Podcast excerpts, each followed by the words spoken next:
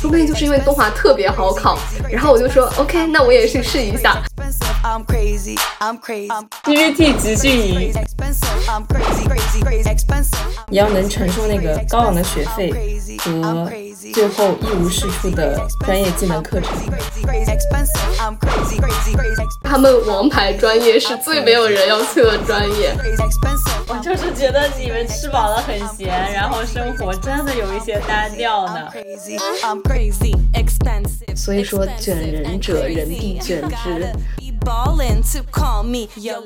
你老在学校里碰到碰到坏人。对啊，我算过命的，就是我的我的每个人生阶段都有小人。Hello，大家好，欢迎收听新一期气泡 Bubble，我是主播 Kiki。正值毕业季择校期。我们三位主播录制了一些关于择校、选专业和开始校园生活的建议，吐槽一下我们刚毕业的东华大学。在上一期节目中，我们主要讲的是择校方面的建议，那本期会涉及校园生活和选专业。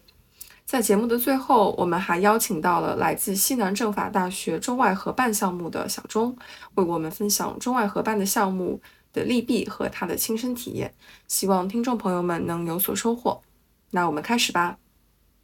来讲一下选择专业的标准。其实我觉得选择专业，也就是因为我跟狗毛是浙江考生嘛，我不知道 Kiki 是怎么选，但是我知道你们俩都是走的自主招生嘛。对。像我们按正常的高考填报，其实我不知道 Kiki 你们是不是也是先选的专业才选的学校？嗯，对，呃，不是，其实应该先选，我们是。就是填报之前都确定好说能进了，然后才会填这个学校。哦，我们是，我我们是先选的专业，然后就是你会有个去年的参考，但是我们是新高考第二年嘛，所以我们是先选八十，我们是选八十个专业，所以就是在浙江实行的这种高考制度，其实就是专业优先。然后就是让你去圈定你自己学，那他不会在你你在学校里调剂了，就是你这个学校这个专业，这个专业这个学校，这个专业这个学校，你可以直接就按这个来划，就是你不会接受那种学校内部调剂的这种，哦，他好像不会学校内部调剂，他就是会这样一个一个一个专业这样下来。对对对，会直接然后我我自己的建议是，一定要选你喜欢的专业，专业大于学校，就是呃，除非你只查到那个学校转专业比较容易。的这种情况下，你可以曲线救国，因为你确实会面临你分不够的这种情况下，你还是要优先的去选你喜欢的专业。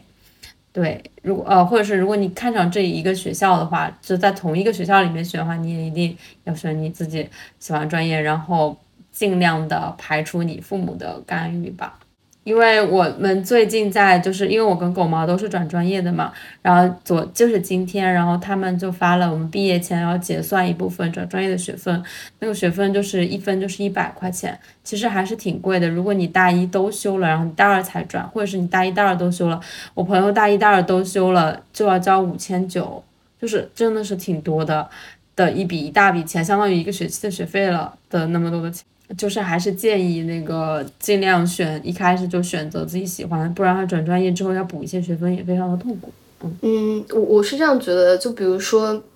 嗯，如果你有一个喜欢的专业，你能够确定的话，那就选那个专业，当然没有话说。或者你已经决定好，像 C C 说的，就是曲线救国，你先选到这个学校，再转专业过去。其实我觉得也可以，就比如说像我们的学分，其实是可以删减、可以退的嘛。那你既然已经有了这样一个目标，那你其实也可以去退掉一些课，然后选一些你的专业课，这样过去也不存在说要交特别多的钱的情况。因为像我跟 CC 是我们两个就把。纺织啊，这些课其实删掉挺多了的，所以我们到最后其实抄的那个学分不是特别多。我们第一个学期就已经对，所以我们就是 要要要对，从大一下学期开始就没有再上任何纺织专业课了，所以就是没有要交特别多的钱。但我觉得就是要我讲，我觉得大家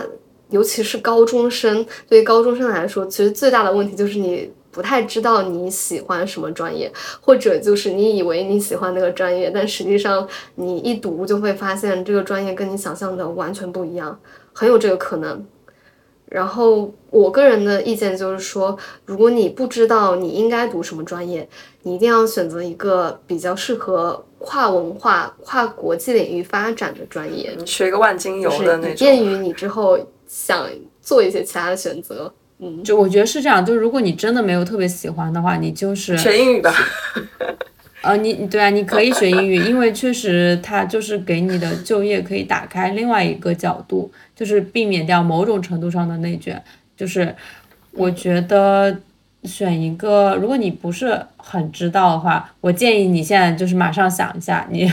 你知道你喜欢什么。但是绝大多数可能性，你还是不是每一个人都能在他二十五岁之前就知道他这一生要做的事业，这个才是大多数人的常态。那我就建议你学一个可以给你带来一定的思思辨或者思考基底的专业，这样后续你想要发展其他专业，就有可能有些人先学了本科学的是这个，就跟谷爱凌她妈妈一样，过本科学是化学，本硕然后本硕都学化学，但是她后来出去经商了，就是你可以学一个。嗯，你不一定要学化学吧，就生化华材最好还是避免一下就是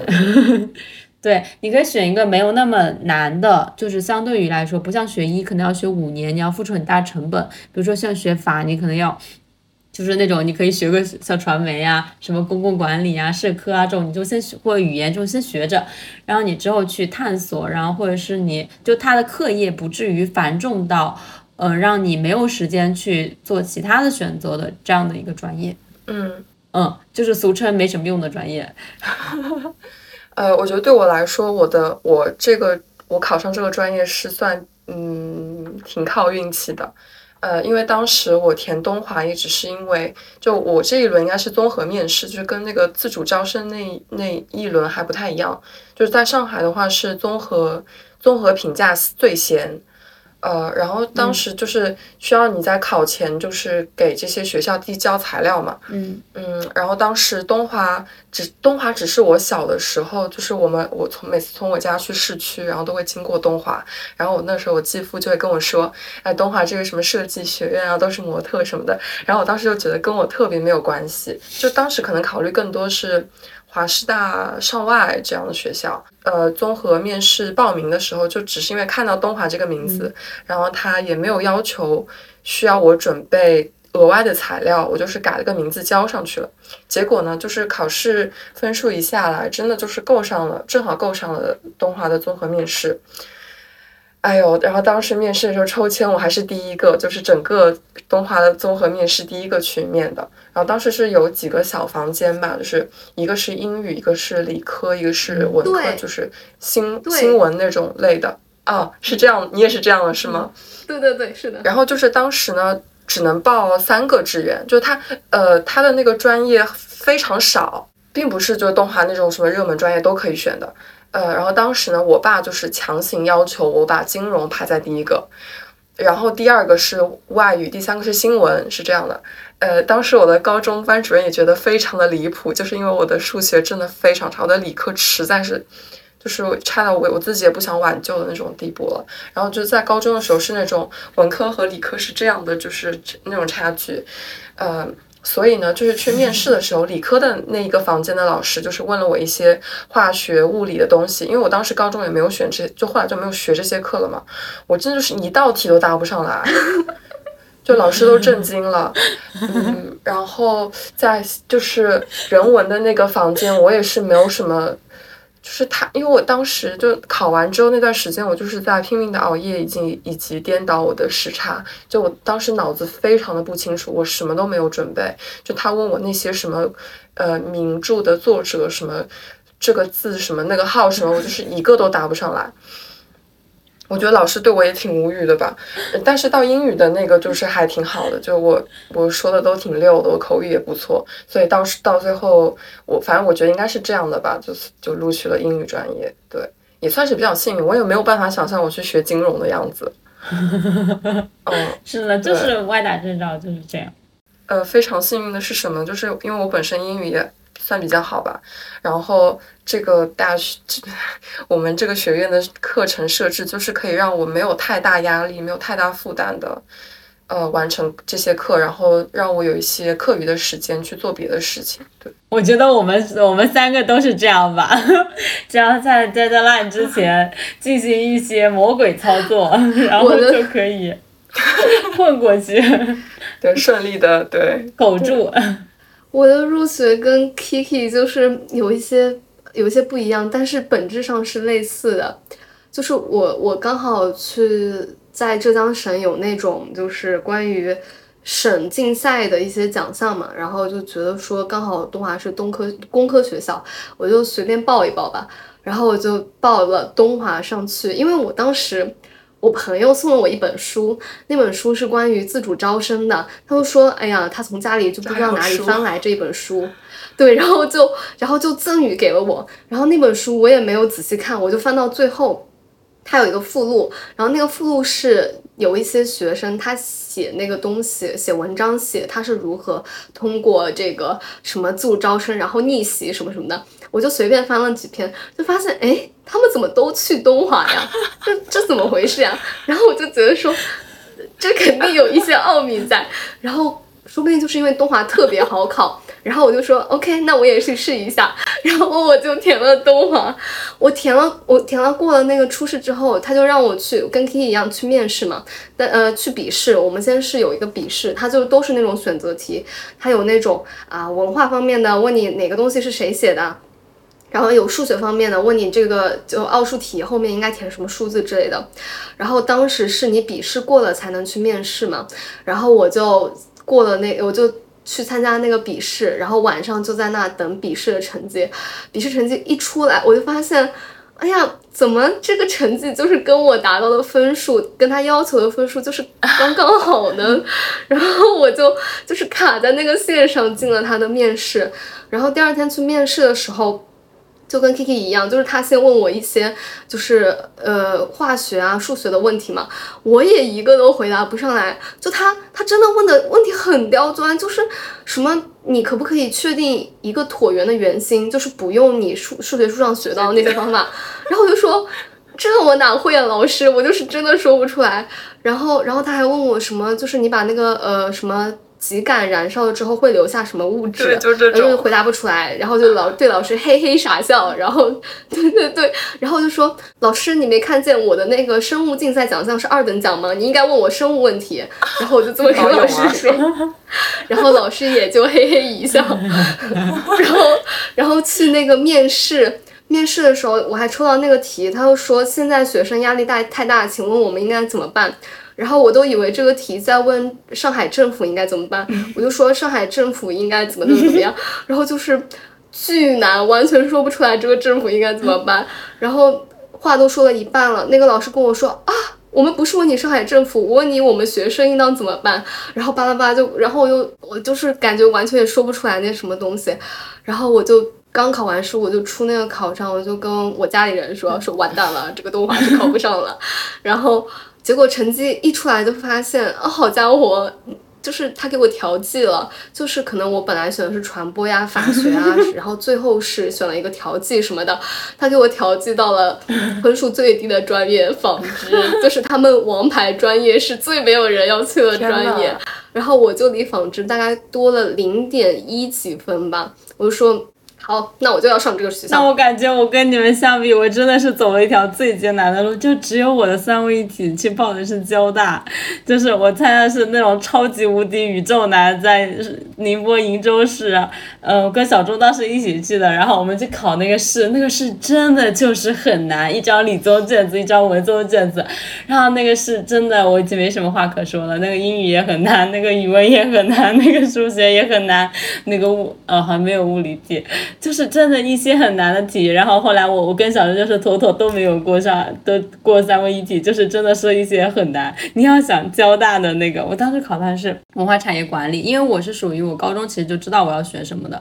我高二的时候花了很长很长的时间去探索自己将来要做什么，就我那时候就知道我要学传媒，我只是因为没考上中传，嗯，然后后来我就心灰意冷，然后就但是我还是填了一些，因为像。嗯，浙江就是你前一年的，按照前一年其实我是可以考上的，按照前一年的位次，但是我前面都填了，然后巴拉巴拉巴拉，反正就是第录到第四十几个的时候，就是录上了东华，然后东华这个也就是灵机一动随便填，因为我感觉上海其他学校我也上不了，然后上大跟东华里面选一个，然后我当时就听说上大的风就是风气不好什么什么的，然后后来也因为我当时有一个同学特别喜欢东华的服装设计，他当时想考东华服装设计，然后我就跟他正好去听过一次。我们学校宣讲会，就是我们当时有很多大学回学校来办宣讲会，就当时正好有个学姐，然后我认识那个学姐，她就在正好在讲东华，然后就这个学校进入我的脑子，然后后来我就填了一个，然后填了一个功能材料什么，因为我看他那个简介里面其实写的挺好，就是你可以制造一些什么医用仿材、人造血管，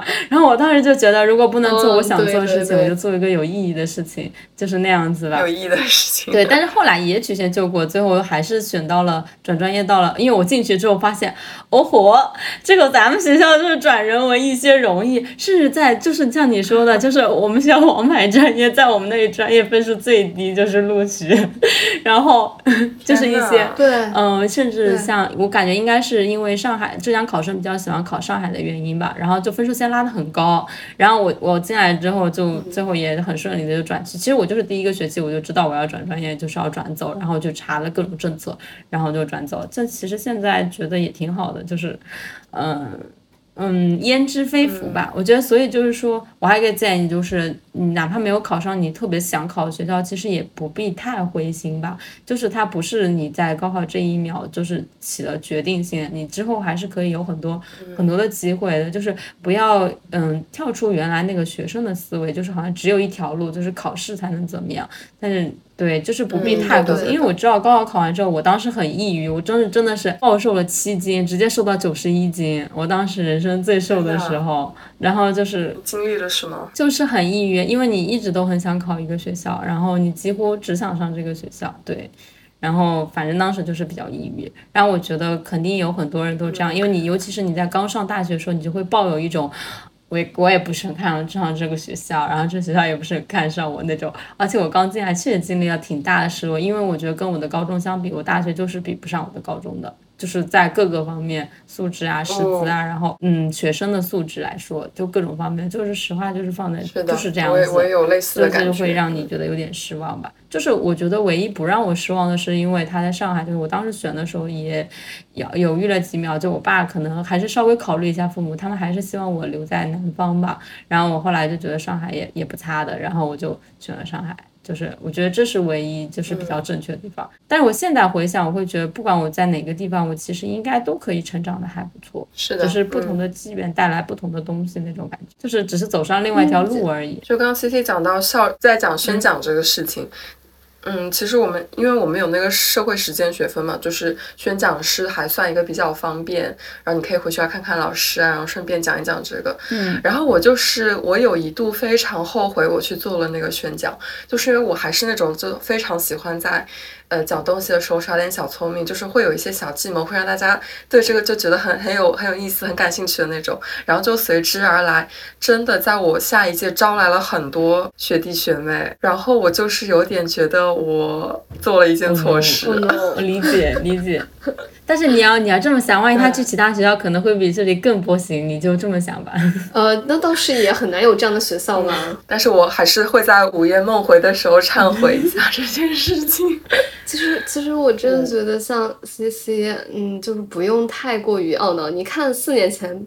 那个北京什么样？现在北京什么样？现在北京那个文化产业还怎么混呀？那可不，就是啊，你就不不一定做出错误的选择呢，真的。进来之后没有多久，我就觉得自己就挺正确的。就是怎么说，我只是给其他人一个建议，就是我知道有很多人是始终怀着觉得自己不应该在这个学校这样的方式度过整个大学四年的，所以他们可能在考研的时候会一战、二战、三战，对，就是那样子，你懂吗？因为前几天我一个朋友正好在做这个题，我觉得其实是就是它不是轨道，它就是一片原野，就是你可以探索的。它不是说只有这一条路，也不是只有升学这一点。说实话，专业也学不到什么东西。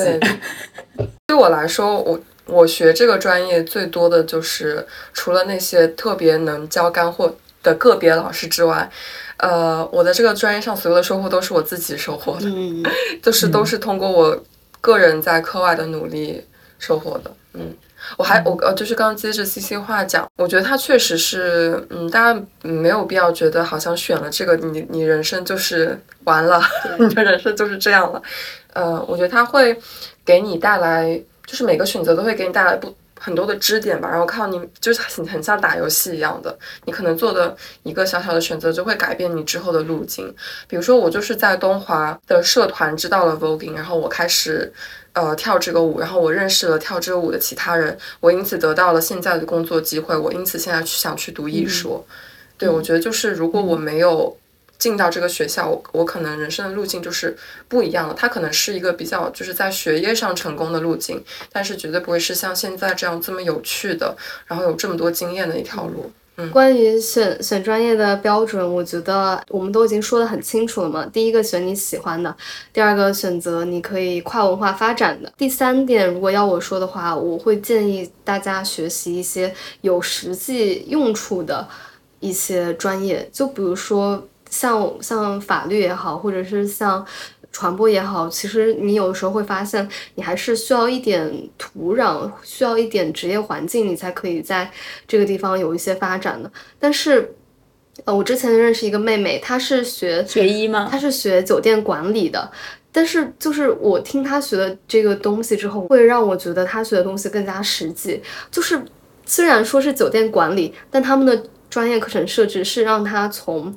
咖啡拉花，从客房叠被单，从做服务人员开始的，所以他们就是第一年过去，他 对他学的第一节课很可能就是就作为呃服务生你要懂得的西餐礼仪，然后他们。要做的就是课程考核，最后就是你在手臂上要放两个以上的盘子，然后这个盘子上面要端五杯水，就你得如何正确的把它送到客户的手上，然后并且你要遵循一定的礼仪，因为站左边站右边，然后包括你必须要非常有眼色的看那个客人吃到什么程度，然后再给他上菜等等，就他学的这些东西会让我觉得说。首先，它并不是一个特别理论性的东西，而是你有些时候真的可以在生活上用得到的一些技能。所以，如果你并不是特别明确你想要学什么东西，你完全可以学一个这么实际的，就是真的。你想，你哪怕不做酒店管理，你可以做什么呢？你可以做服务生，高级服务生，你可以去咖啡拉花，可以去咖啡店。对啊，我就觉得说这个东西真的很有用啊。你还可以帮人美甲，就是你这你交一份学费，根本就是学了 五个，对吧？有用的技能，行吧，大家就可可劲儿听这个学姐乱吹吧，你就刚刚也讲了，就是说我们进入到下一个比较大的话题，就是如何去规划这个大学四年嘛。其实虽然说咱们三个人就是一些没有规划，所有的规划都是在大学第四年的时候，因为疫情突然人生就是这样一个大转弯，就是比那种盘山公路的。这个一百八十度还要大的这个转弯，我估计有两百七十度的转弯的那种转弯。几乎转回去了吗？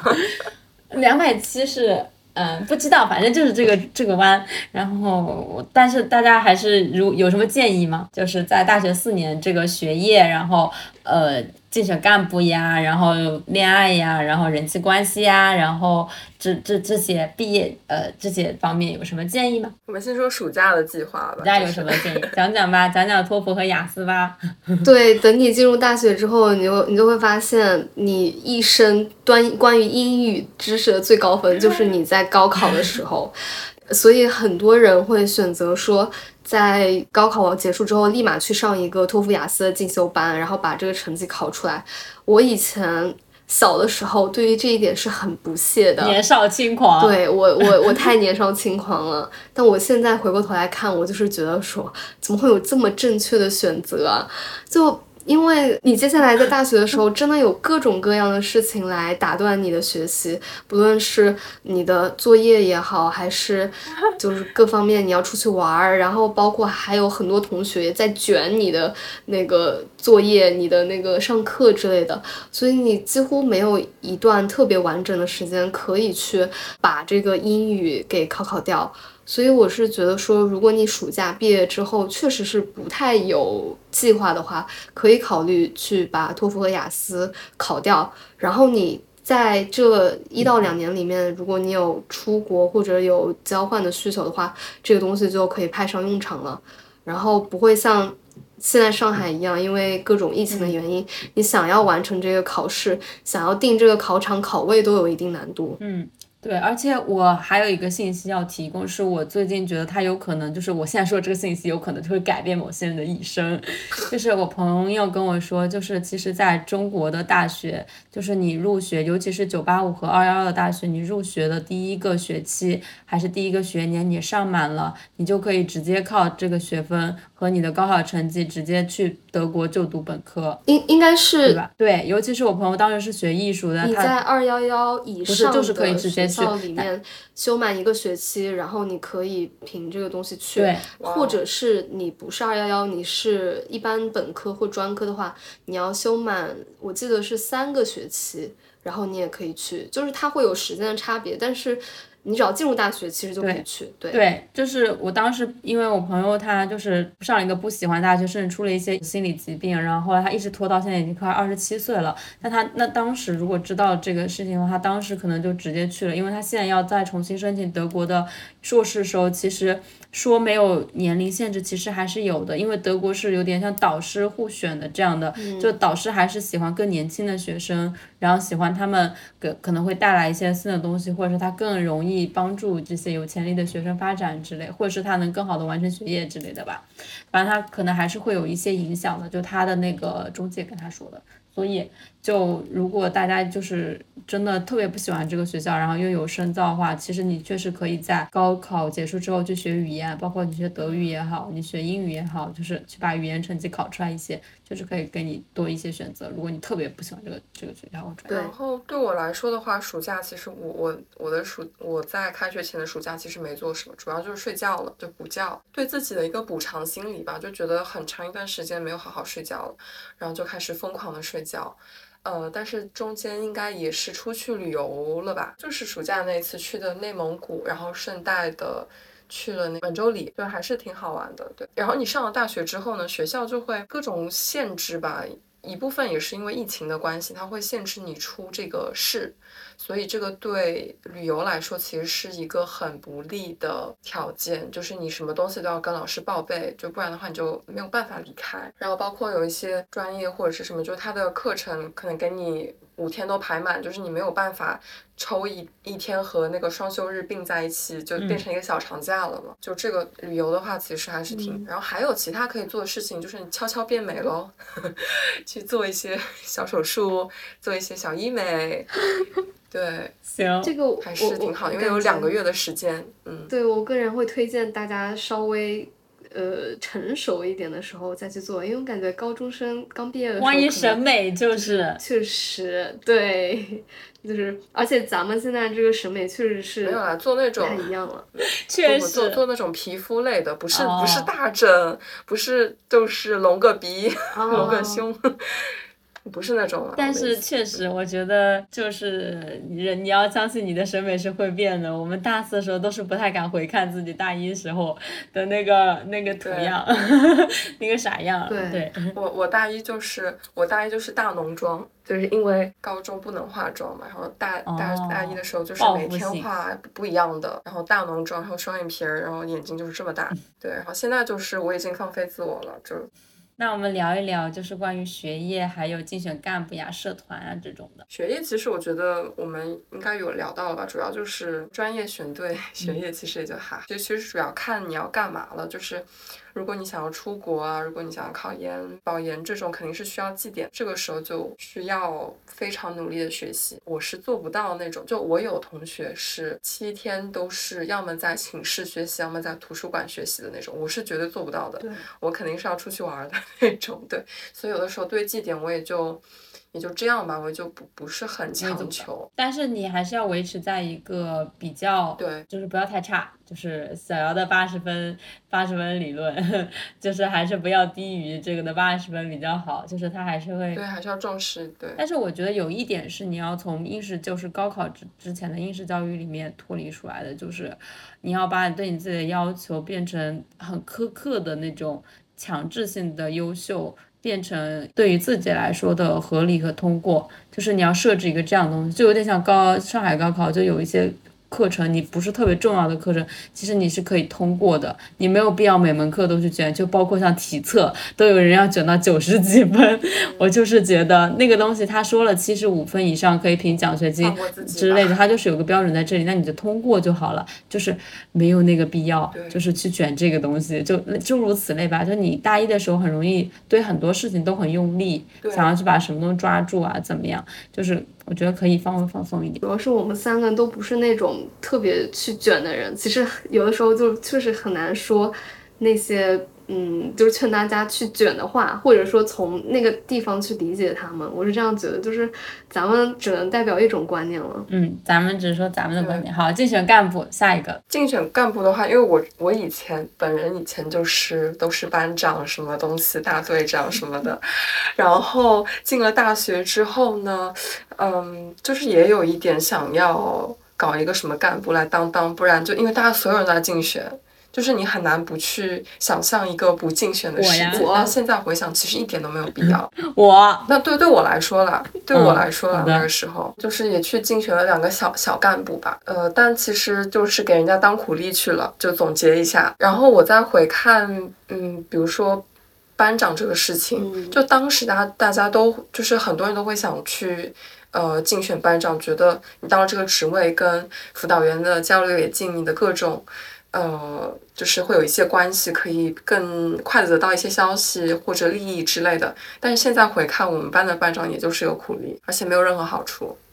就是纯纯苦力。所以没必要，我觉得是没必要。我个人也觉得没必要。我是那种一进大学就跟自己说，第一件事情就是不要进学生会，也不进，呃，就是不进学生会。然后我觉得社团的话，我就是选了几个自己喜欢。就是竞选干部这个事情，我我觉得干部其实更多的情况下是老师和同学之间的夹心层。就有时候其实我是能够感觉到那个班长很多时候是挺为难的。就包括你做干部一定会遇到的问题，就是同学完全。不配合你的工作，然后老师这边又要求你去收集一些同学的资料，或者是。所谓的就是照片啊、视频啊什么的，其实你在那个时候就会挺尴尬的。我说实话，当那个干部就各种吃力不讨好。嗯，我有一个事情是，就是就当时挺让我受伤的吧，因为大一的那个时候我还是一个比较注重外貌的人。然后呢，我当时的一个舍舍友就是那种韩式美女，然后我们就是我们俩那天晚上是学生会，就是校学生会宣讲。然后呢，我就是刚洗完澡，一个大素颜，然后穿的挺随便的。然后她就是。虽然洗完了澡，还是铺了点粉底，哒哒哒哒哒哒哒，那个 那种。然后我们就去那个宣讲的会议了嘛。然后外联部的人就直接给他发了那个表格，就是说你来面试吧，就让他去外联了。然后你知道，就是站在他的旁边，我就有一种深深的感到了外貌的羞辱，就是会有这种不公平的事情。然后就是对他进了学生会之后，就会经就会有一些夜不归宿的行为，就他们会拉着你出去聚餐喝酒。呃，唱 K、社交这种，就是感觉他们学生会的那一帮人，就是也是一个小的社群吧。嗯，就会有一些，就是外人看上去小团体。哎呀，反正就是我们不建议结束。好。咱们就是妥妥不建议。就是我，我感觉学生会对我来说还有另外一件事情，就除了你刚进学生会之后，哎呀，我就直接说吧，就是大一新生进学生会主要是干嘛？主要是做 PPT，主要是跑腿，主要是帮大家就是送东西。就是你想进去学点什么，跟大家搞好关系，你就从做 PPT 开始吧。就你进去一年，你就能学会做 PPT，就就就基本上都是这样。而且你学会了做 PPT 之后，你以后大学的 Pre 的课上还可以熟练应用 PPT。然后如果你想要获得这个 PPT 那个就是经验的话，那你去吧，就是去吧。PPT 集训营就真的要求你改很多很多遍的 PPT，然后要求你就是可能就周五的时候就要上交你周三发下去的任务，然后你交上去了之后，那个上面的人就跟甲方一样，就是说，哎，这个字体大小不对，这个哎找个班上，对对对，就是这种感觉，就是嗯。不不要对学生会有太大的期望。而且我就是觉得有一些朋友，就是他们对学生会的期望说，这真的是一个学生自治的这样一个组织啊，不是的，你学生会肯定还是要受到老师的指导和监督的。而且就是就是作为大家都是中国人，大家都是大陆人，你没有受过那种特别正式的民主理论的教育的时候，大家其实有这个权利呢，也不太知道要怎么用。所以学生会开会可能竞选下一个学生的会长或者代表的时候，就你就会发现内定。已被我内定，冠军已经被我内定。呃，对，会有这样的事情。然后包括就是去参与投票的一般的学生也好，他们也不会在乎说你的提案是怎么样，然后你们可以给我们学生带来什么样的东西，他们也不在乎，他们就看谁会说话，谁长得漂亮，然后就会给谁选票，已经变成了一个比较形式化的东西，我觉得，所以。它的意义不是特别的大，而且我觉得在社团这个建议上，我就会建议两个，一个就是进入一个可以发展自己爱好的社团，比如说你可以精进你，比如说像 Kiki，他可以去舞社，他就可以一直有免费的场地，然后可以可以一群人就是学习啊，对吧？嗯，就是跳舞这件事情。然后比如说你可以学尝试做一些尝试，比如说参加一些像我当时参加羽毛球社团，就可以尝试下自己是不是呃可以发展出一个呃小小的爱好，因为这是我们在。大学之前的教育里面不不不具备的这样子的一种时间和自由度。那第二是我会推荐就是进入社团关系比较平等的社团，就是像学生会这种等级相对比较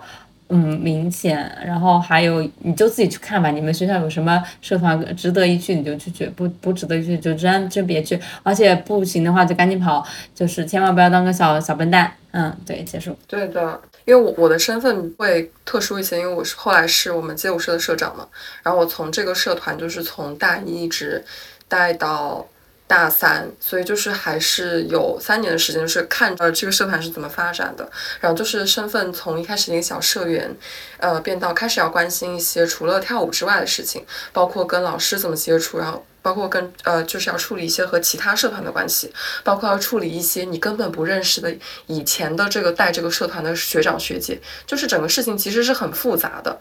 然后我们社团呢，其实就是跟 C C 说的比较相反了，我们是那种等级特别。分明的，就是你大一进去，你就只是个被挑选的，你是被俯视的，你做的一切都是在大家的俯视下，就是你要很小心的处事，你要发展自己的能力以及和上面人的关系，这样你才有可能在嗯大二的时候去变成某一个舞种的团长，再往上就是你要去表现自己，让上面的管理层觉得啊你是可以做社长的，然后做了社长之后呢。呃，要去跟老师交涉，就是。我们学校管社团的老师吧，又是 又可以说一级，然后反正就是当中其实有特别多利益和权利的关系，特别那个，已经不完全是一个社团了。刚开始的时候当然是对我来说是开心的，就是在社团当中你可以认识很多不同学院的各种各样的人。当然你要看，就是有一些人他进这个社团，尤其是街舞社嘛，比较敏感。有些人进来是只是为了泡妞的，这些男生，然后他就不会好好的给你做事儿，他也不会留下来。但是真正能留下来的，其实在我来说，至少到大三为止，那些其他学院的人都是相比于我自己专业的同学来说，关系要好的多得多得多。就是我们在生活当中花了很多时间，对对，花了很多时间相处，然后在生活当中也会都互相帮忙。而且你知道其他学院的事情，就可以有一个有个比较。就是也更了解一下整个就是学校是在怎么运行，对。但后来嘛，也是因为扩大了信息源。对对对，但后来就是最后也是怎么说呢？也是被这种我我也算被这种权力结构所打败了吧。即使是当我做了社长之后，还是会受到学长学姐的腐蚀。已经我已经不认识，就是前几届的，他们会告诉你，就是好，他们好像还是这个社团的主人，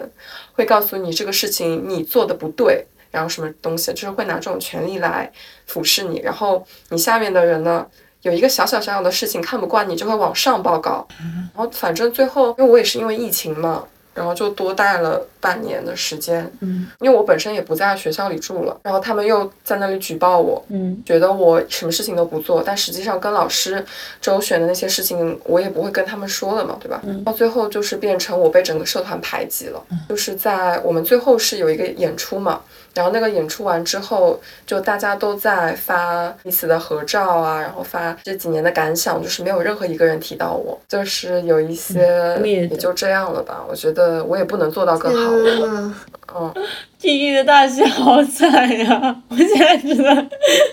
我只能发出一个感叹：怎么会这样？对，其实我觉得这个事情跟权力结构等级分明真的有很很大的关系。就是是的，一旦进入这种社团，他就会特别强调说，你要学会传承我们社团的，对，尊重学长学姐，传承我们的那个。你在传承我们的一些传统，然后我们的传统是，比如说一定要呃踏实做数据什么什么的，就是会有这样一些东西吧。然后还有要跟他们一起吃饭什么的，是不是？不能单独出去聚餐。本届学生，确实就是感觉，啊，这就是你想回想起来很傻逼的。所以我也有朋友，就是遇到了这种情况之后，就是义不容辞的，就是拍拍屁股走人了，就是不要，非常容易被 PUA。嗯，就是我我其实，而且我想知道，就是说这种权力分明的结构是很多大学社团它天生就必然会有的，还是说其实是我们可以通过一些方式去把它改变的呢？就比如说。因为我跟西西的那个社团，其实我们这一届小朋友算是大家都不是特别喜欢这么严明的等级结构的那一帮人，所以我们算是有一定程度的反抗和改变。但是我不知道 Kiki，你作为管理者的时候，你会怎么希望这个事情？首先我觉得就是因为这个大学也很久了，这个社团跟我的年龄一样大，有一个非常久远的历史，然后很多那种什么，就是跟其他社团的关系啊，然后呃自己社团运行的制度都是这样一代一代传下来的。然后到了我之后呢，我觉得我自己也是有点迷失在那个 我有一个问题，啊，你说就是你刚刚说那个传承，就是很多学长学姐，就是隔了好几代的，对。就是他们已经工作了，他们他们为什么这么闲呀？他们为什么还要像像长老一样来管你啊呀我可？以，我可以解释这个原因吧。就我是怎么觉得我也有点迷失在那个权力当中的，就是你花了一年两年一直处于那个被俯视，然后你想要讨好上面人的心理当中，然后等到那一刻两年之后，你终于获得了那个权利。的时候就很像父权一样，你就是你是一个既得利益者，你就是会想要，好像这是我等了很久的一个东西，我就想要让下面的人也维护这个，嗯，向上看我，就享受那种，就享受那个特权，因为那个真的是很舒服的。然后呢，你就想他们这样在这个社团里面享受了，因为他们也有可能是考了研究生继续留下来，然后享受了多年这样的特权。嗯然后到工作当中，他们又重新变成了一个小白，重新开始向上讨好。我觉得他们是会回望那些他们有权利的，然后和身边人都是，就哪怕不是说往下吧，就是很平等的，然后一起玩的那种关系。我觉得他们是会怀念那样的关系的，所以有的时候就是会去回看这个社团现在的视频，看现在发展成什么样了，然后再评论一句你们怎么现在跳成这个样子。好吧，我就是觉得你们吃饱了很闲，然后生活我真的有一些单调呢。就是咱们就是说早就我跟狗毛离开那个社团之后，就大步往前迈进，就是咱们就是说想都想不起来，就过去问问他们究竟都管管的怎么样了。就是我当时在做最后那个表演的时候，嗯，就我上上届的一个学姐，她在审批我们的节目的时候，就是有一个节目是很性感的那种，他就指着我说：“你穿成这样是要让老师看的吗？”烦死！但是其其他有另外一个男生也是穿着差不多的衣服，他没有说，就是这种感觉。所以我现在就是觉得也就这样了吧，我跟他们也不怎么联系你。老在学校里碰到碰到坏人，对啊，我算过命的，就是我的我的每个人生阶段都有小人。天呐，什么东西啊？就因为我跟我上一届的社长关系还算比较好吧，就是，呃，去年夏天的时候我们一起玩了，然后他跟我说，那个时候他才跟我说，就其实他跟我说之前，我都是一直迷迷糊糊的，但是我能感觉到所有人在排挤我，但是我我只是没有一个确切的证据。然后去年夏天我们一起玩的时候，他跟我说了有人给我打，跟他打我的小报告，然后而且是很多次。然后我那个时候就是才知道了，就是才有那个明确的证据，我知道确他们确实是在排挤我。为什么大学生了还在打报告？我真的是理解不了。算了算了，拜拜了，就彻底拜拜了。命中小真的人。早该拜拜了。对对，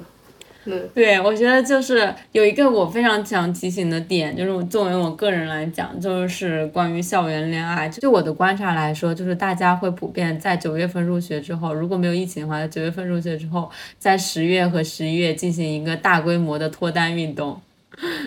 是的，然后我我个人的建议就是，呃，不要如此的饥渴。然后就是校园恋爱肯定就是大家的一个期望吧，但是你会发现，其实大家找的第一任男朋友都只是在满足他一开始的那个设想只。是为了谈恋爱而就是你的某种设想，就是那种幻想的投射，嗯，而且就是呃，当然也不排除有的人可能就喜欢这样吧，但是我想说的就是保护好自己吧。我现在觉，我现在突然觉得我也没什么什么可说的，就这样吧，就这样吧，保护好自己，嗯，没什么可说的了。然后我们最后就讲一个实用的小建议吧，比较大学真的非常实用的小建议。第一条我的校园小小建议就是，如果你的校园走路超过十五分钟，比如说从你的宿舍楼到你教学楼，你要走超过十五分钟的路，一定要购入一辆二手的小电驴。这个小电驴会在你大学生活中无数次帮助你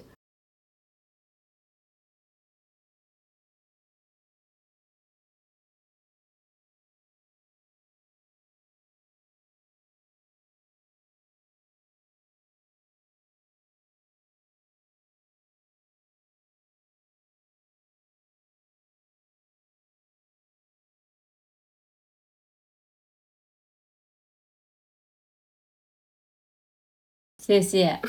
重庆除外，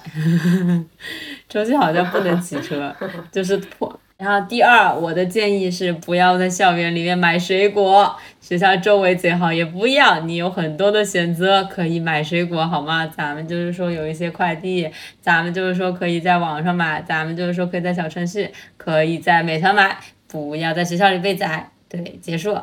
第三条，学会适度发对，疯，这就是说，就是你不要尊重你的权力结构，其实都对没有那么重要，就是发疯。对，第四点是我写的，就是不要急着租和买一些东西，例如有些学校，呃，你一定要提前的认识你的室友，这样不会出现你们在第一天然后错时到学校，然后寝室里出现四个电冰箱这样的事情。就大家如果没有说好，那些租金什么又很难退的，Oh 对还有那个保险柜不是很有必要，不是很有必要。呃，但如果你们宿舍出现不对苗头，你再去买，否则的话你也会记不得它的密码。比如说像我一样，第五点就是，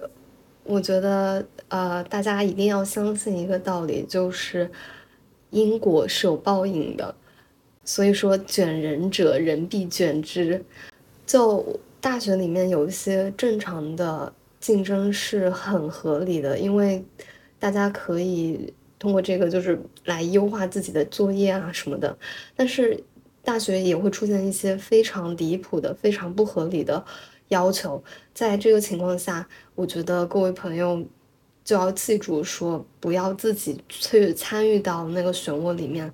最好还是要相信，对这个世界上就是有因果报应的。嗯最后一个就是我，呃，在前面其实也提到的，就其实一切都没有那么的重要，它都不是结束，而是其实是一些开始，呃，都是经验，你可以在里面找到一些你新的发展的点，对，就是不用太去看重一些事情，然后要尊重你的运气，你的运气可以会把你带到一个新的开始，嗯，很好。作为本期节目的结尾，咱们就是说鼓掌。OK，在节目的结尾，我们特邀一位嘉宾小钟为我们讲述一下，如果你在选择专业的时候不小心选到了中外合办的这个专业，那有什么值得注意的地方？现在有请小钟。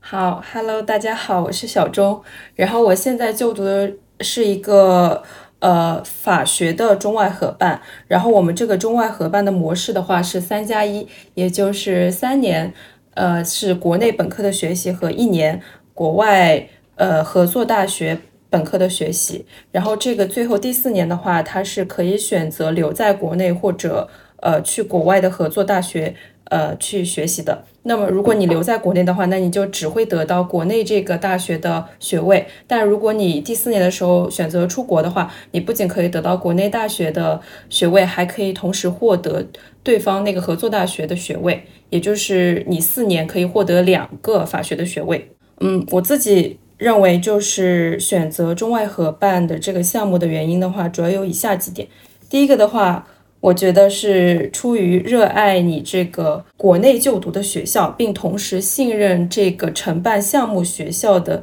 一种能力。呃，因为如果这个学校的氛围很让你向往，然后同时你也信任这个项目的质量的话，我觉得呃中外合办项目是可以呃去尝试的。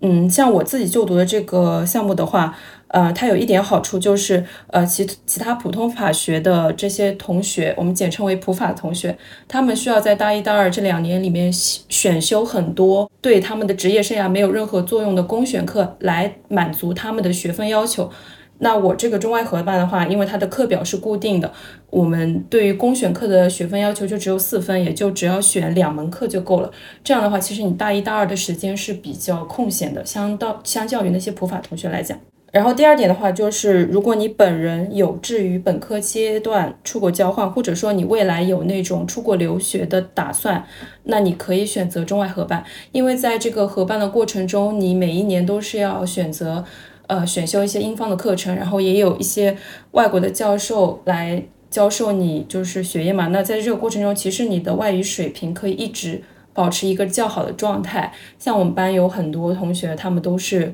呃，裸考四六级都没有问题。然后，同时的话，像我们学校，它还有一个优秀本科生出国境外交换的一个大项目。然后，这个项目的话，其实呃，对于只有对语言有要求，就是比如说你雅思要考到六呃或者以上，但不同学校的话，它那个要求不同那普通法学同学的话，他可能在大二的时候，在这个项目出台的时候，他的水平已经嗯不足以说让他去。短时间内准备雅思，就是过这个项目，然后申请到资格。那，呃，这个中外合办的项目的同学就在这个问题上就比较有优势。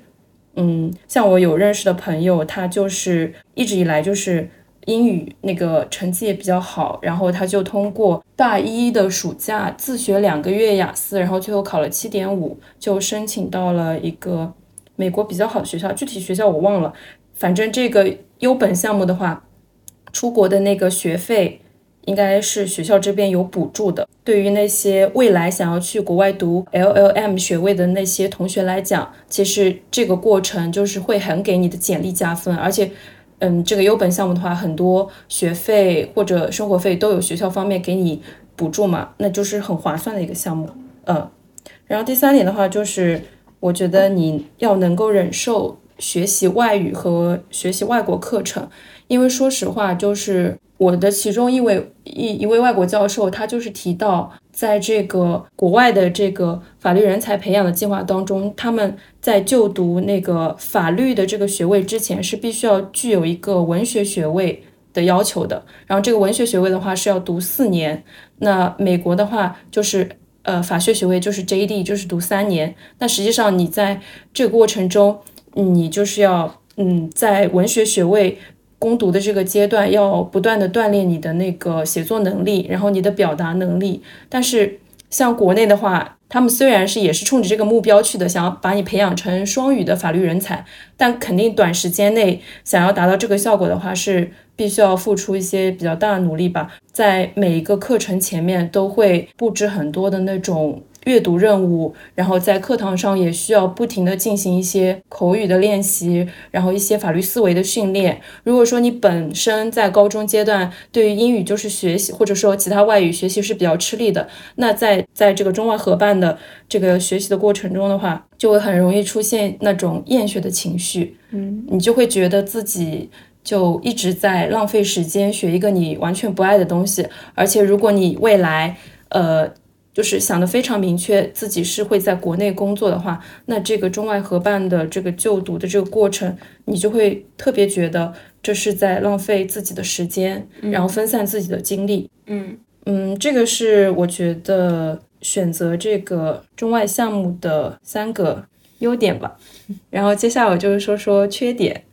呃，就我个人经历来讲的话，我觉得第一个缺点就是你要嗯接受，就是外方的教授他的资质是存在就是呃层次的差异，然后你要选择这个教授，他可能人员变动上会比较频繁，尤其是这两年因为疫情的问题，然后我经历的教授变动。嗯，还有我们的下一届师弟师妹，他们经历的教授变动就比较多。嗯，然后在这个变动的过程中，有可能补上来的那个教授，并不是当初你报考这个项目的时候所承诺的那个嗯资质的教授。然后我当时大一大二的时候接受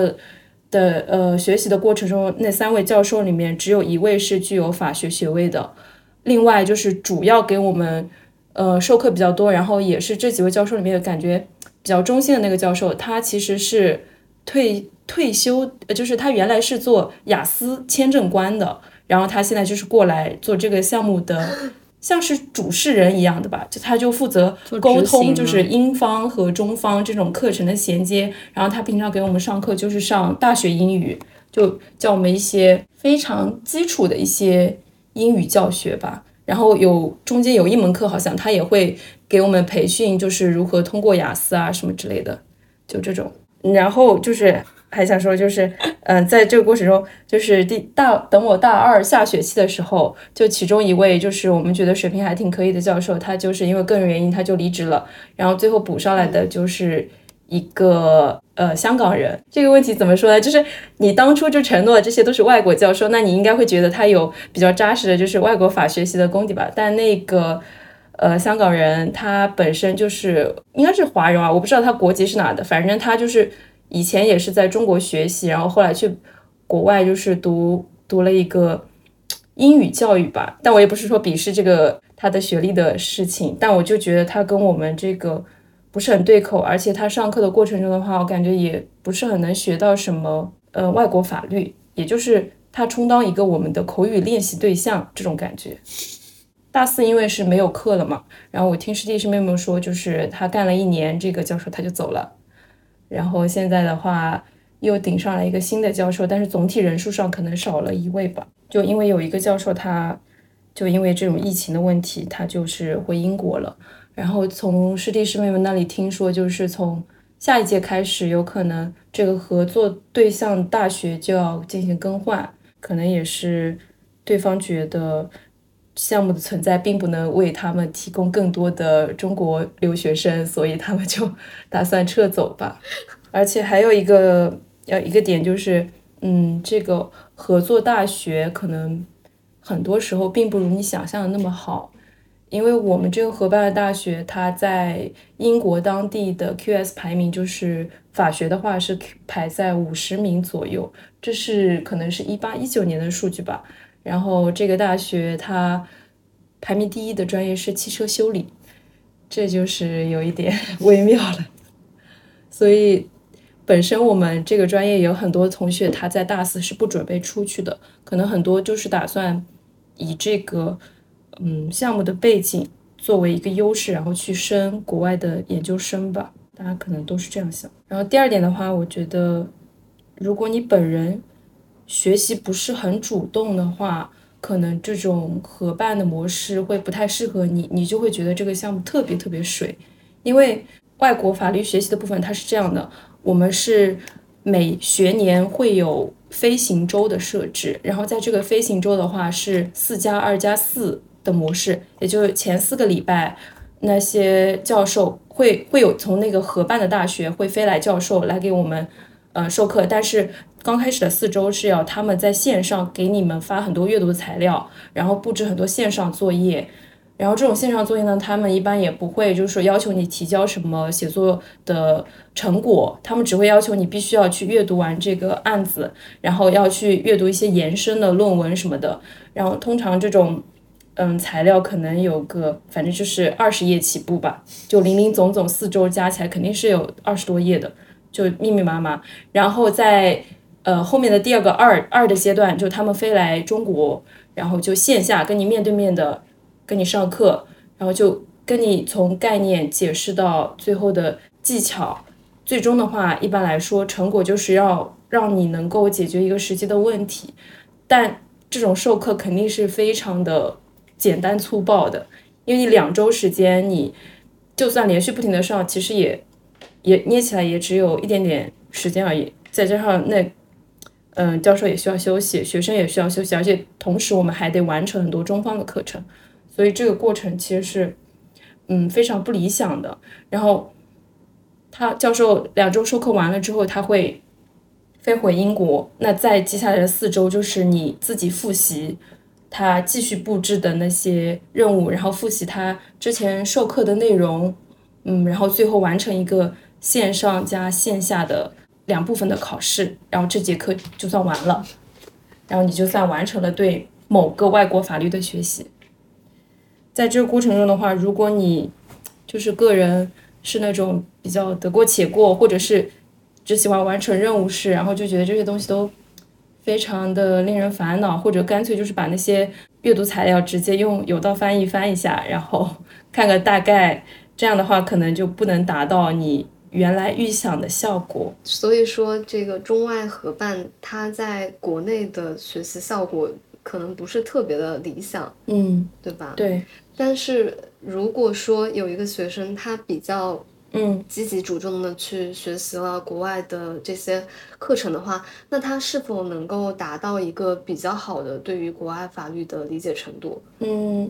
我觉得倒不能说，还是说其实也比较困难。不能说对国外法律就是能够很强的了解，因为我刚刚也说了，就是国外人才培养其实是七年制的，然后七年制完了之后，他们也要通过一个类似于我们国内法考，这样才能正式职业成为律师或者是做法官。那到，就是就算是国外那种，就是在当地的语言环境里学习法律，它都需要七年。那你其实在国内这样捏拢来，嗯，也没多长时间，你肯定是不能对国外的法律制度有一个很深入的了解嘛。你可能只能知道一些基本的概念什么的。但是，嗯，在这个过程中，如果你用心学，还是能够得到一些好处。比如说我。我们班上就有保研的同学，然后他们有的时候去申请的那种保研的夏令营是有关于国际法的，或者是有关于那种中外法律制度对比啊。那在这个过程中，他们其实就可以把自己以前学过那些就是外国的法律课程材料翻出来，在面试的时候或者在笔试的时候，就是会比其他没有呃接受过外国法律课程的学生，嗯，呃有更多的优势吧。至少有一些概念什么的，你是可以再次快速上手，然后在语言表达的时候，你也能接得上话。反正我是朋友圈看到有一个保研的同学，他就分享，就是说，嗯，还是觉得会有点用吧。至少口语这个能力是能一直维持在线的。嗯，所以其实大部分同学觉得去上这个就相当于上了一个外语班，是这个感觉吗？嗯，我自己个人的话，其实就是，嗯，就是这样觉得。就是上了一个外语班，我今年的话，嗯，其实考的是国内的研究生嘛，但最后没有上岸。中间的话，我也是想要调剂到考的学校的一个，又是一个中外合办的项目。然后那个的话，它也是中国和欧洲这样合作嘛。那在这个过程中，面试过程中，我就。跟一个世界模拟，在模拟的过程中有涉及到欧盟法什么的那些问题的话，我就能够比较流畅的回答出来。然后那个师姐就说，如果真实的状态是这样的话，我还蛮有优势的。但最后因为也成绩不够，也没有入选那个调剂的面试，所以也没有用得上。然后最后一点，我觉得想要说的就是你要能承受那个高昂的学费和最后一无是处的专业技能课程。就因为中外合办的话，它嗯，像我报考的时候，它是会比普通的法学的那个专业分数，高考分数线要是是要低两分的。那我觉得自己个人觉得这个过程就很像是用金钱去换分数线的过程。不，如果不是出于对那个学校的喜爱的话，我觉得可能我也会犹豫一下要不要选这个项目。嗯，那很多过像我自己报的那个专业的话，对，它是一年的学费是两万九，那普通本科的话就是五六千的样子。所以其实相当于你为这两分多花了差不多八九万的样子，嗯，对接近十万了。对。然后还有的话就是，因为它它这个课程安排有的时候也会有点不合理，因为它同时要要安排中方和英方嘛。那有些时候，比如说像我们学法律的大三，基本上就是准备法考或者准备考研，就这一年大家都挺忙碌的吧。有些同学还要双考，但是英方他们那个设计的就是完全不考虑，他还会在这一年给你安排两个飞行周，就是需要你又抽出那段时间来，就是呃学习他们的一些课程。然后我记得我大三时候学的应该是信托法和土地法嘛，我也有点忘了，反正也是非常复杂的两门法律。然后结课的时候就要求各写一篇两千字的 essay 吧。当时就是忙得焦头烂额的吧，一边还要准备考研的，一边还要搞这种东西。嗯，因为大三的那个课程要坚持到上半年，对吧？是的。大三下就是还有一个半年。那我想请问一下，就是小钟，你为什么没有选择去那个学校，而是留在国内？我没有选择的原因的话，就是第一个是我刚才提过，那个学校它本身不是很好。我觉得即使我是要选择出国深造的，我可能也不会。把第四年的时间就是选择就是放在国外那一年，有可能直接就是，嗯，大四的时候就升一个国外的研究生。嗯，然后第二个的话，就是因为我本人不是特别希望去外国读书，就是因为我未来的话没有想过在外国职业，所以我可能还是要在中国工作。但如果在中国工作的话，其实我觉得在外国读一年 LM，嗯。可能用处不是特别大，我自己是这样设想的，因为你去到国外的话，你即使学了法法律，如果你想要在国外执业的话，你也是要在那边参加法考的嘛。对。而且 LLM 就很像是，它就是一个为外国学生接受他们外国国内法律教育特设的一个学位，它只用一年的时间给你上课什么的，我其实觉得学到非常。精纯的技巧也是比较理想化的一种、一种说法。嗯，是的，很难去真实的接触到他们法律的精髓。嗯，哦，还有最后一个问题吧，我想问，就比如说在中外合办这样的学校里，尤其它的课程设置有大量的英文和英文老师的时候，就是比如说你们在学习的时候绩点呀，各方面，比如说对于日后保研呐各方面。会不会就是有不利的地方？嗯，因为我们中外呃这个合作项目就是每年都会选一百个左右，分成两个班嘛。然后我们虽然是归入某个法某个法学院的名下，但实际上我们是全部都是跟普通法学是单分开的。就即使是争夺保研的资格，也是在班内就是大家就是竞争排名，不会跟普通法学的混开来。就相当于我们就像是一个小专业，然后全校的这个排保研的。比例也会跟我们专业内的保研比例保持一致嘛，就百分之二十，那就是多少总人数乘以百分之二十。嗯，所以我觉得这样倒不会有什么影响。嗯，那如果说让你觉得的话，你觉得你们专业跟其他的普法的学生比起来，你会更加喜欢你们专业的感觉，还是更加喜欢普法的氛围？这样说吧，就是有时候会羡慕，但是有时候又不羡慕，就很多时候这个情绪是比较复杂。比如说。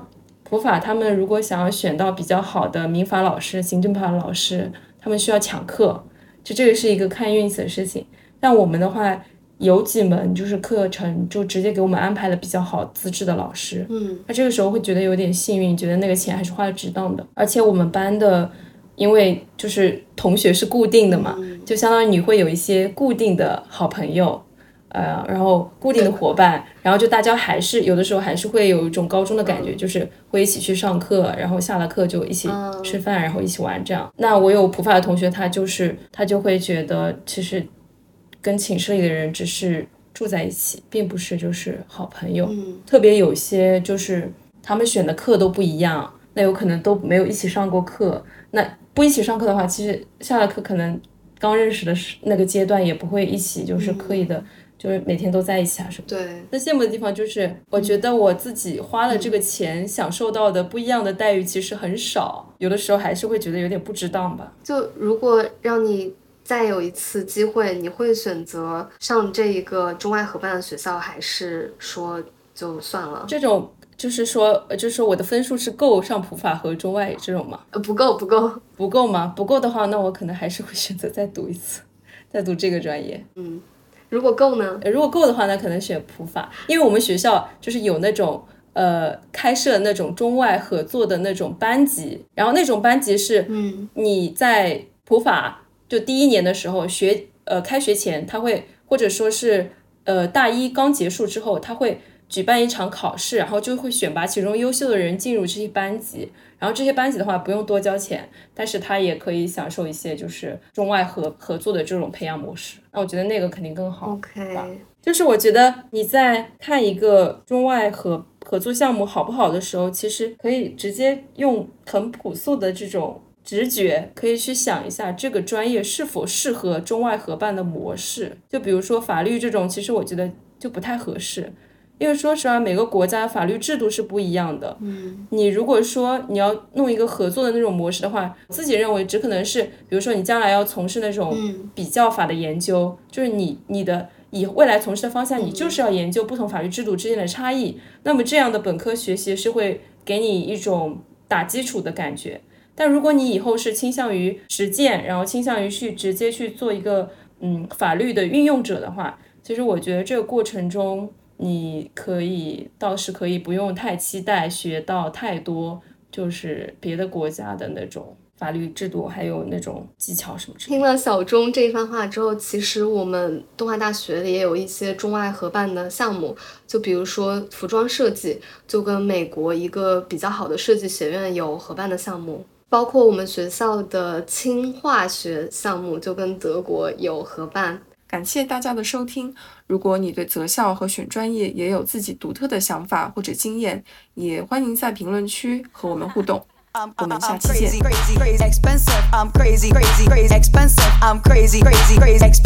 I'm crazy.